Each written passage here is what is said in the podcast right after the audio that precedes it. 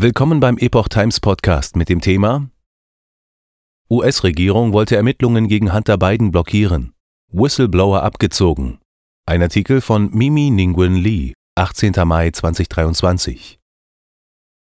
Ende 2020 bestätigte Hunter Biden, dass Ermittlungen wegen mutmaßlicher Steuerdelikte gegen ihn laufen.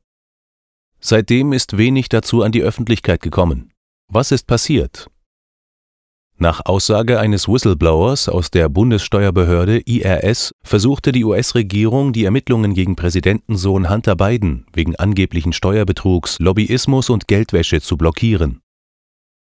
Just the News berichtete letzten Monat zuerst über den Fall.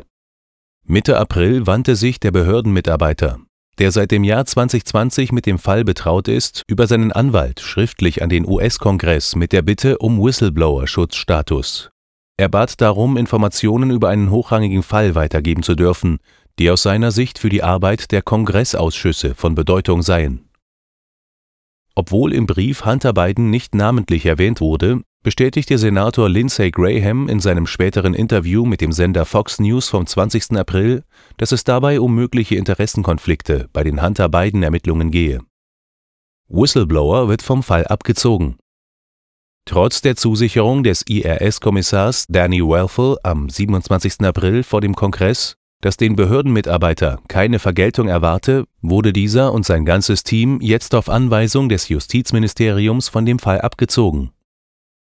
In einem Schreiben der Anwälte des Whistleblowers an die Finanz- und Justizausschüsse des Senats sowie an den Justiz- und Haushaltsausschuss vom 15. Mai heißt es, Heute wurde der Aufsichtsbeamte der IRS, den wir vertreten, darüber informiert, dass er und sein gesamtes Ermittlungsteam von der laufenden und sensiblen Untersuchung des hochkarätigen, kontroversen Themas, über das unser Mandant als Whistleblower den Kongress informieren wollte, abgezogen werden. So die Anwälte Mark D. Lytle und Tristan Leavitt. Ihm wurde mitgeteilt, dass die Änderung auf Wunsch des Justizministeriums erfolgte.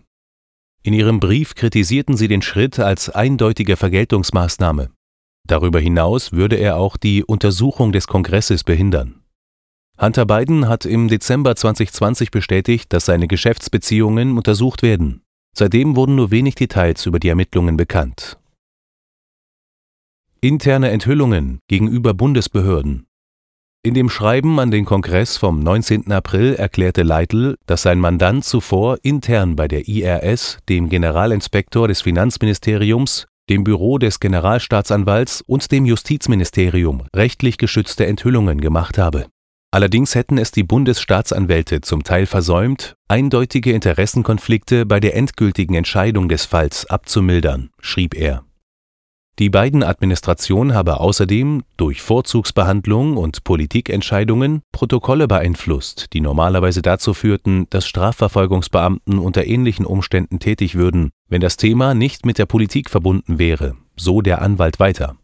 Ende April prüften die Kongressabgeordneten die Anschuldigungen des Whistleblowers. Anfang Mai planten sie in den kommenden Tagen ein transkribiertes Interview mit ihm zu führen, wie Just the News berichtete Anwälte drängen auf Einschreiten des Kongresses. Die beiden Anwälte fordern in ihrem Schreiben die Kongressabgeordneten auf, tätig zu werden.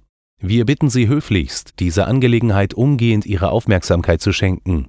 Die Entfernung der erfahrenen Ermittler, die jahrelang an diesem Fall gearbeitet haben und nun Experten in dieser Angelegenheit sind, ist genau die Art von Angelegenheit, die unser Mandant von Anfang an an die Öffentlichkeit bringen wollte. Leitl und Leavitt wiesen darauf hin, dass ihr Mandant nach dem Bundesgesetz vor Vergeltungsmaßnahmen geschützt ist. Darunter würden auch gravierende Veränderungen der Aufgaben, Verantwortlichkeiten oder Arbeitsbedingungen fallen, wie es jetzt der Fall sei. Außerdem verstoße es gegen Bundesgesetze, eine Untersuchung des Kongresses zu behindern. Das Schreiben vom 15. Mai ging außerdem an Werfel, den Generalinspekteur des Justizministeriums Michael Horowitz, den Justizminister Merrick Garland, den Generalinspekteur des Finanzministeriums für die Steuerverwaltung Russell George und den Sonderberater des US Office of Special Counsel Henry Kerner. Die Epoch Times hat das Justizministerium um eine Stellungnahme gebeten